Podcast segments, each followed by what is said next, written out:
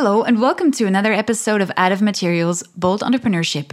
In this episode, we're with Matt Webb, General Manager Aerospace USA, Robert Waddell, General Manager Aerospace UK, and Julien Duvanel, co founder of ADDEV Materials and General Manager Aerospace and Defense Group. And today, we're going to talk about the COVID 19 crisis and the post pandemic recovery and growth peak in the aerospace and defense sector. Matt, Robert, Julien, hello. Hello. Hello. Hi. First of all, Julien, as we said in the introduction, you're the general manager of the Aerospace and Defense Business Group. Can you explain us how ADDEV Materials entered the aerospace and defense market? Well, um, ADDEV Materials' strategy since uh, its beginning in 2006 is to offer high performance materials with high added value on high technologic markets with a long term vision. Um, so the aerospace and defense market gathers these three elements high performance, high added value, and, and mainly long term vision.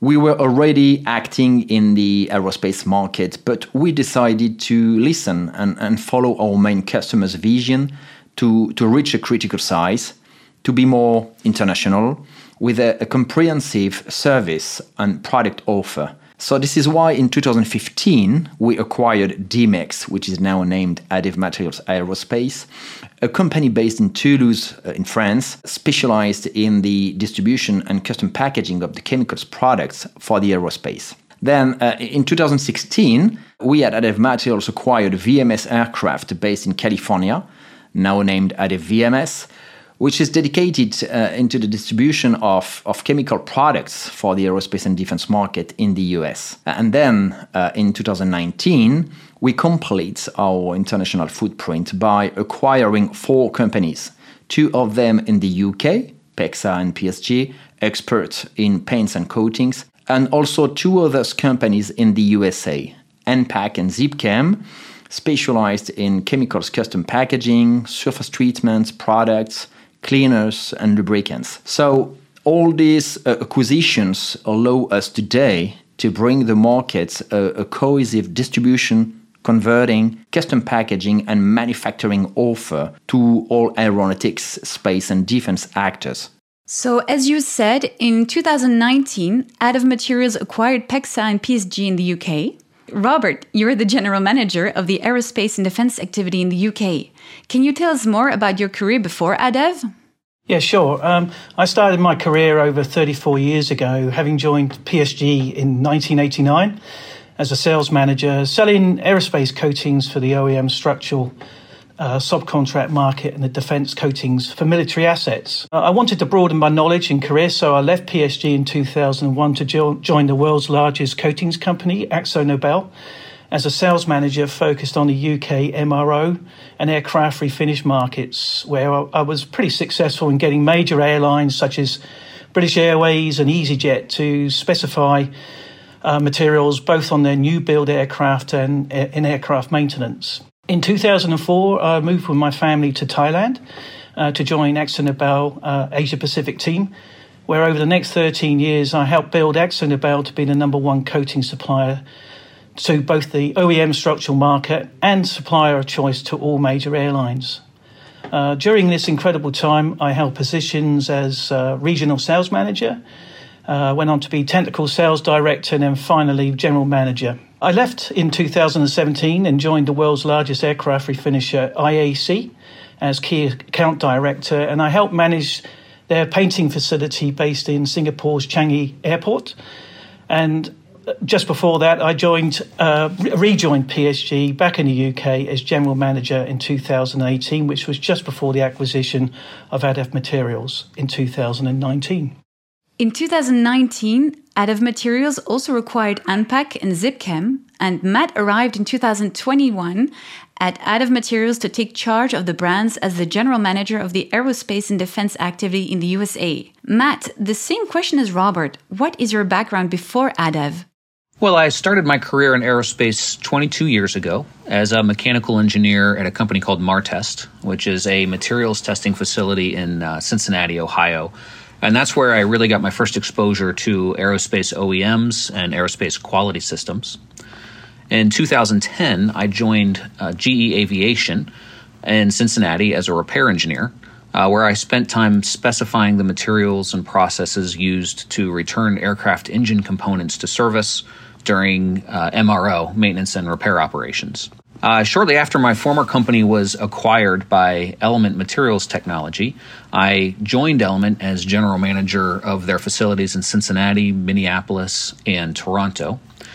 And um, after five years there, I uh, got tired of the rain and the snow in, in the northern part of the United States and moved with my wife to Southern California, where I managed the global laboratories of ITT Cannon, which is an aerospace electrical connector manufacturer. Uh, and that brings us to 2021 when I met Julien and Pascal and joined ADDEV Materials as uh, general manager of their aerospace and defense North America facilities. As we said, these several acquisitions were made in 2019, just before COVID. Julien, how have these entities been impacted by the pandemic? How did you survive in 2020?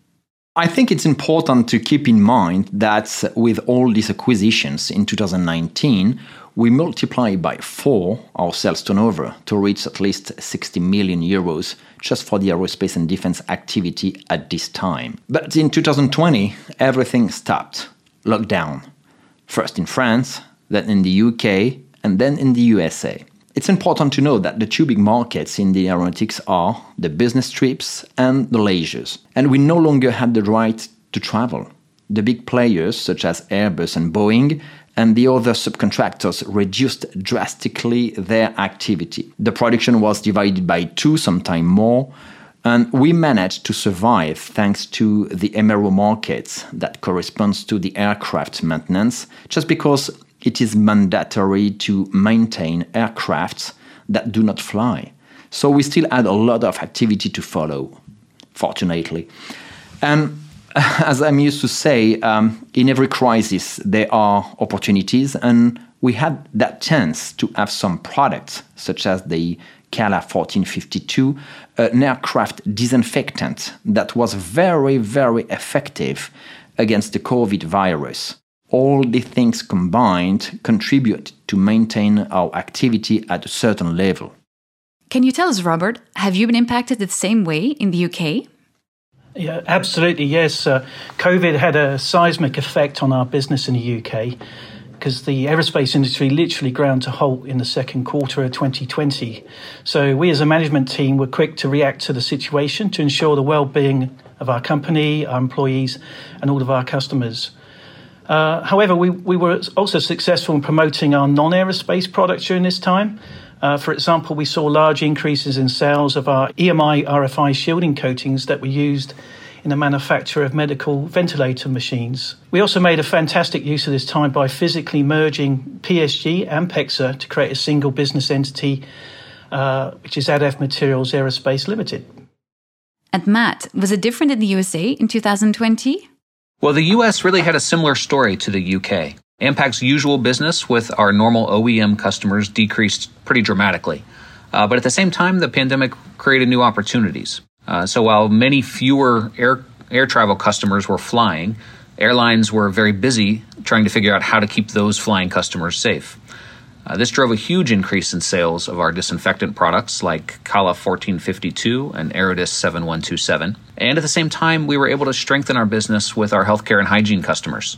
Uh, for example, we increased sales of a specialty lubricant to a manufacturer of medical testing equipment that really grew dramatically during the COVID period. And we strengthened our cleaning solution blending and packaging program with a manufacturer of custom dental devices. And for you, Julien, was there a rebound in 2021? And what about 2022? Well, we we were definitely waiting for it, of course. We finally saw no big rebound in 2021 just because it has been very difficult to restart this big machine with large players.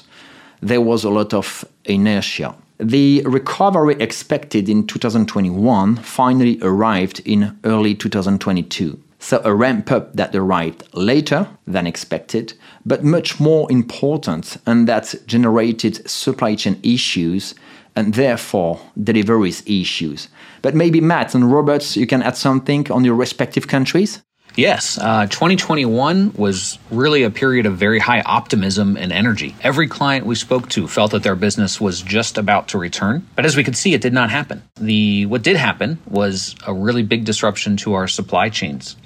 Uh, suddenly, uh, materials that we were normally able to get uh, within days or weeks uh, were taking months to arrive to us. International shipping was also pretty significantly impacted. Uh, normally, ocean freight shipments that would normally take 30 days or less were taking 120 days or longer, which impacted not only our ability to bring in materials uh, needed for production, but also our ability to get materials uh, and finished products to our customers.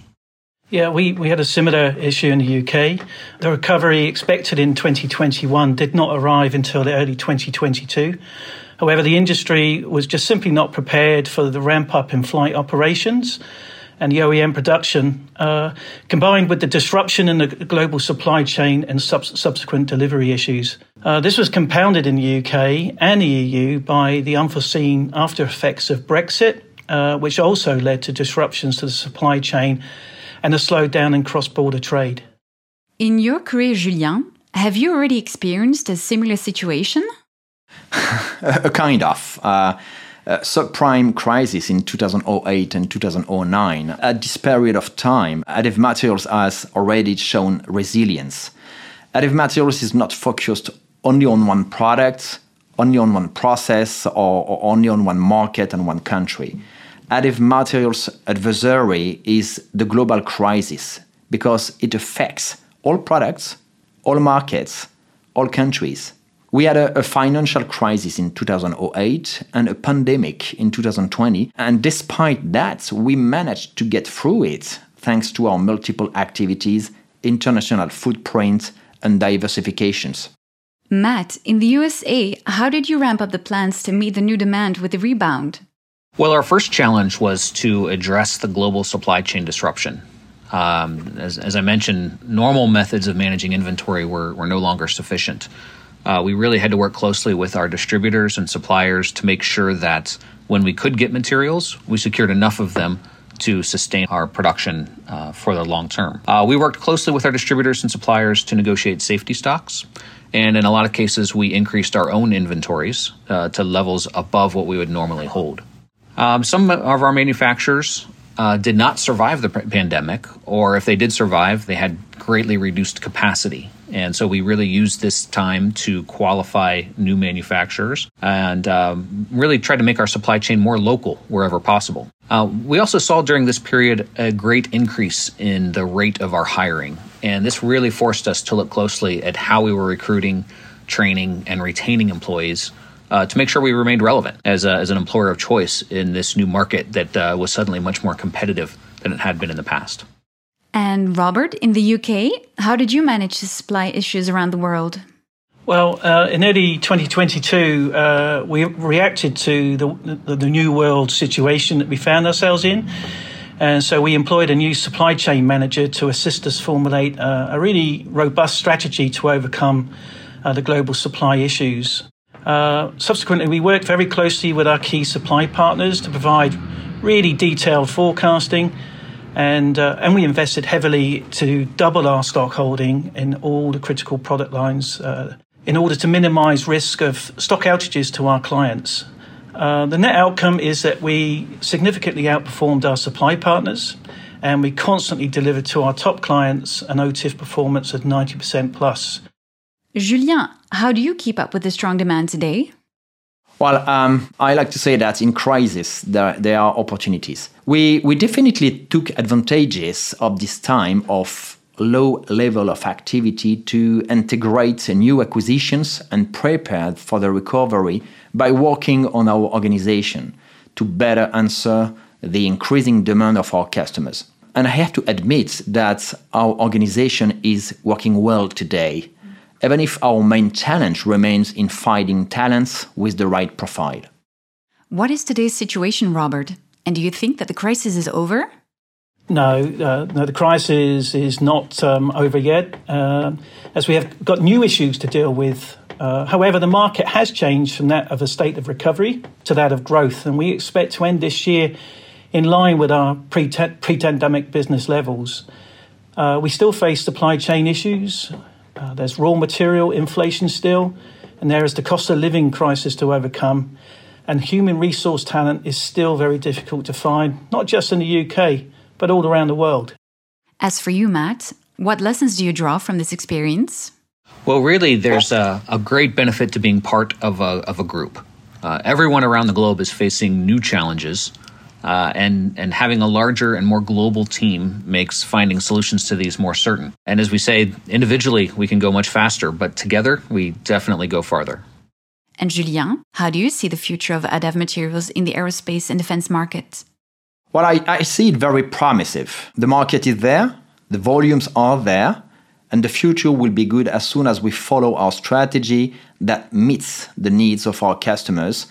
We, we definitely want to be more and more customer centric. We have found our positions with a comprehensive services and products offering to major manufacturers such as Airbus, Boeing, and others, and operators such as the airlines. Well, definitely we are dedicated to the distribution of chemicals products, but also the converting and custom packaging of chemicals with our brand NPAC, and the manufacturing of specialty products with our brand Zipchem. So we will follow the same rule that's the right products in the right quantity meeting the, the sustainability challenges of the moment, which is key. Our reason to be is being a global company that acts locally with plants where the market needs us to be in order to deliver a local service. Yeah, I guess that's uh, really, I like the term global reach with a local touch. I mean, for example, we have a new team in Asia based in Singapore and in China, and they can provide local players with uh, really good recommendations and on our product offer and also excellent technical support. That's really very important. Our most strategic customers act in this way. And so to truly partner with them, uh, we really need to do the same. Thank you, Julien. Thank you, Matt. Thank you, Robert. And thank you for being with us. Join us very soon in a new episode of ADDEV Materials Bold Entrepreneurship. Do not hesitate to submit to our podcast channel and follow us on LinkedIn.